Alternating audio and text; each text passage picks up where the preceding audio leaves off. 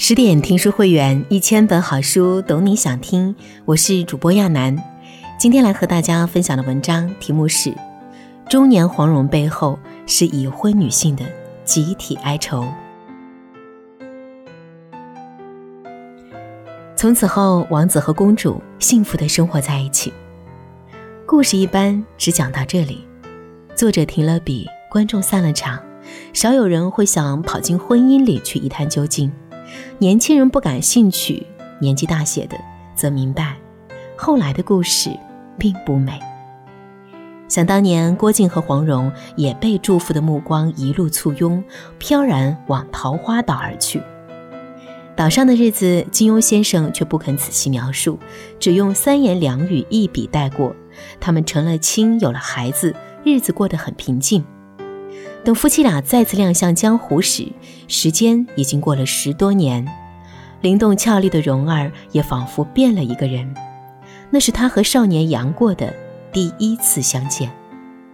彼时穆念慈已死，杨过孤身飘在江湖，衣衫褴褛，食不果腹，也常受人欺压，混得像个小乞丐。那种凄楚可怜的模样，一下子就把郭靖的心揉碎了。所以他决定收养故人之子，哪怕杨康生前作恶多端。黄蓉却不太喜欢杨过，因为他实在太像他爹了，相貌英俊，油嘴滑舌，话里话外的讨便宜卖乖，且又和欧阳锋暗中牵连，仿佛埋下了一颗不定时炸弹。更何况黄蓉自己间接杀死了杨过的亲生父亲。把小杨过带在身边，多少有些养虎为患的可能。总而言之，杨过的一言一行都会把黄蓉带回不愉快的从前去。可又不便违逆丈夫的侠义之心，最后只得心不甘情不愿的接纳，同时又不动声色的耍了个小心眼儿。他自告奋勇要做杨过的师傅，但只教些四书五经，拳脚功夫一概不提。此人聪明才智似不在我下，如果他为人和他爹爹一般，再学了武功，将来为祸不小。不如让他学文，习了圣贤之说，于人于己都有好处。这番思量不无道理。黄蓉心思缜密，自然会对杨康之子处处设限，时时提防。但对年少而不明真相的杨过来说，这显然是不公平的。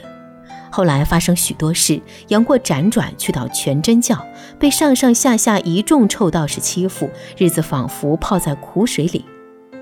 我们看得潸然泪下，心里便会不知不觉地埋怨黄蓉。为人妻、为人母的黄蓉，真的不太讨读者的喜欢。那时候，郭靖打算把郭夫许配给杨过，黄蓉一听，立刻脸色大变。我不答应，富儿怎么能许配给这小子？瞧他将来能不能有出息再说吧。若干年后，杨过在英雄大会上出尽风头，击退金轮法王师徒，郭靖欣喜至极，便在庆功宴上再次提起结亲之事。这回黄蓉的态度软和许多，对杨过改观不少，自然也允了这桩婚事。过儿人品武功都好，我也是欢喜的紧呢。俨然是一副嫌贫爱富的丈母娘嘴脸，与当年那个不顾一切去追寻爱情的蓉儿判若两人。谁料此时的杨过已对小龙女情根深重，张口便要娶姑姑为妻，徒弟和师傅产生了男女之情，大约就是男学生与自己的女老师相爱。今时今日仍觉得惊世骇俗，更何况礼教森严的宋朝。也是黄蓉劝退了小龙女，她动之以情，晓之以理，仔细分析了一番利弊关系，最后竟把小龙女逼得悄然离去。看到这里，读者们不由得眼倦叹息：“唉，黄蓉变了，从前不是这样的。当年她离家出走，闯荡江湖，与早有婚约的郭靖两情相悦，可父亲反对，江南七怪也把她骂作小妖女，她浑不在意。”夫妇自夫妇，情爱自情爱，小小脑筋之中哪有过什么贞操节烈的念头？少女时代的黄蓉也曾不拘世俗，只把自己的内心感受放在第一位，根本不在乎他人的眼光看法，和小龙女倒有几分相似。但十几年过后，黄蓉的世界观和价值观都已经被江湖重新塑造过了。她由一个无拘无束的小妖女，进化为了端正庄严的郭夫人，自然而然地接受并主动维护主流价值观，乃至成为所谓的封建卫道士。这或许就是成熟的代价。讲真，黄蓉并非完人。其实，在《射雕英雄传》中，她的小心眼和护短就已初见端倪。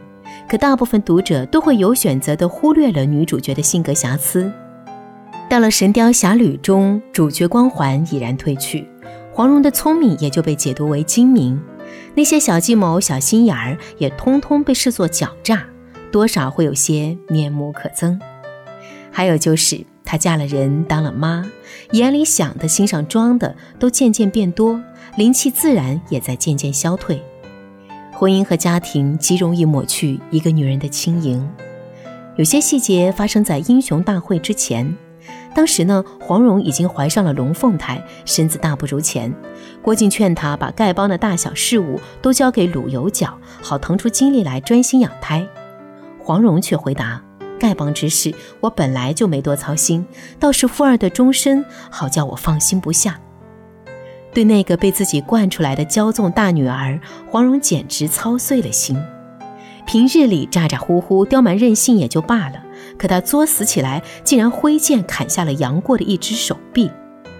当爹的郭靖恩怨分明、性情耿直，即刻便要斩下女儿的手臂，向杨过谢罪。当娘的黄蓉自然不肯，她从丈夫手中夺过女儿，马不停蹄地找地方安置，然后满腹愁绪地思索该怎样调解矛盾，既能够平息丈夫的怒火，又能够护女儿周全。在这一段中，黄蓉的表现坐实了护短罪名，其形象人设似乎也在全面崩塌。可那些做了母亲的女人们啊，却都啧啧一叹。那是她身上掉下来的一块肉啊！当妈的，谁不是把女儿的安危放在首位？那一瞬间，什么江湖恩义大道理，都只能够先靠边站，先救下孩子再说。身为母亲，这是一种与生俱来的本能，哪怕它不那么正确，哪怕此举会招致千夫所指。杨绛先生有言。我最大的功劳是保住了钱钟书的淘气和痴气，这句话几乎能够严丝合缝地套用在黄蓉身上。中年的郭靖依然不改天真少年气，为人淳朴，待人真诚，不见一丝油腻气息。见了杨过，恨不能掏出一颗心来，把满腔情意都真诚奉上。谁料对方已悉知父亲死因，正憋着一口气来寻仇。黄蓉急得团团转，可郭靖浑然不觉，反而邀杨过与自己同房而眠，坦坦荡荡，根本之心。这么多年过去了，他依然是初初踏入江湖的耿直少年啊。黄蓉却早就褪去了少女时期的娇柔天真，时刻提着一颗心来观察四周，眼里充满猜疑，脸上也布满焦虑。说到底。郭靖那颗纯粹的赤子之心，有一大半是黄蓉成全的。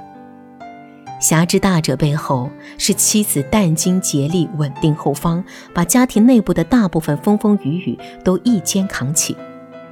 单说龙凤胎出生那一段吧，当时蒙古大军来犯，郭靖忙于御敌，身受重伤。黄蓉在烽火狼烟中生下孩子，月子还没有来得及坐，又匆忙的下地去寻找被掳走的小婴儿郭襄，那一趟也惊险至极。黄蓉拖着产后的身体与金轮法王恶斗，跟李莫愁比试，还在绝情谷中斗智斗勇，说是殚精竭力也不为过。小龙女全心全意只是深爱杨过，黄蓉的心儿却分作了两半。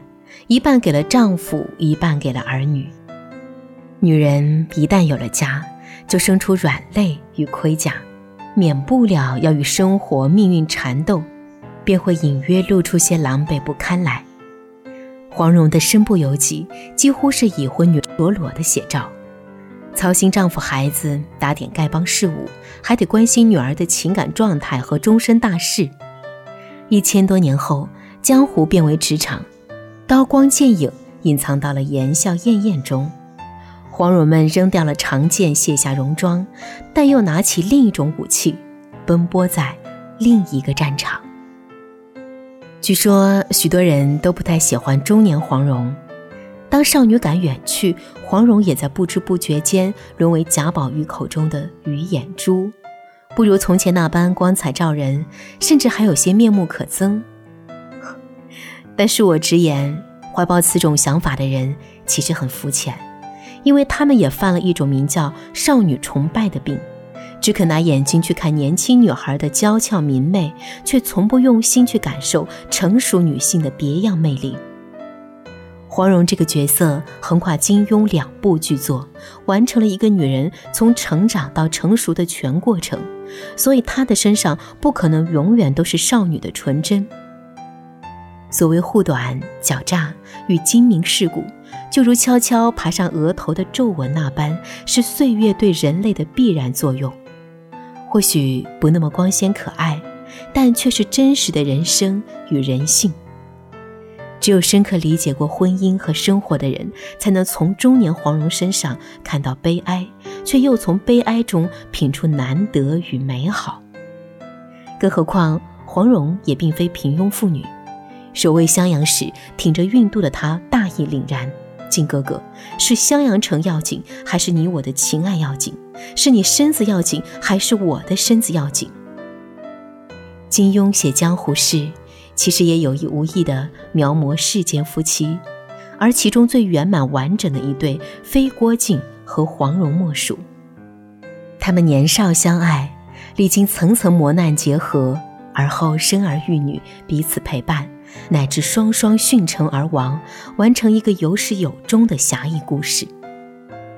犹记得那个傍晚，晚霞布满了半片天空，黄蓉与丈夫并肩而立。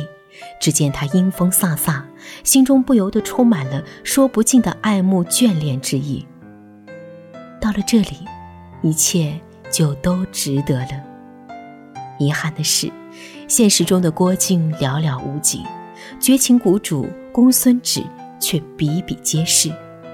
眼看着妻子花褪残红，嫌恶便满满的生出来，不由得要把目光瞥向年轻貌美的柔儿。全然欣赏不了不如中年的枕边人。这样的婚姻，不失败才怪。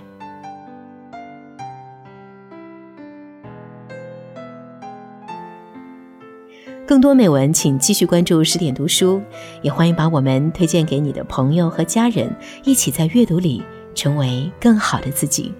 我是亚楠，祝你晚安。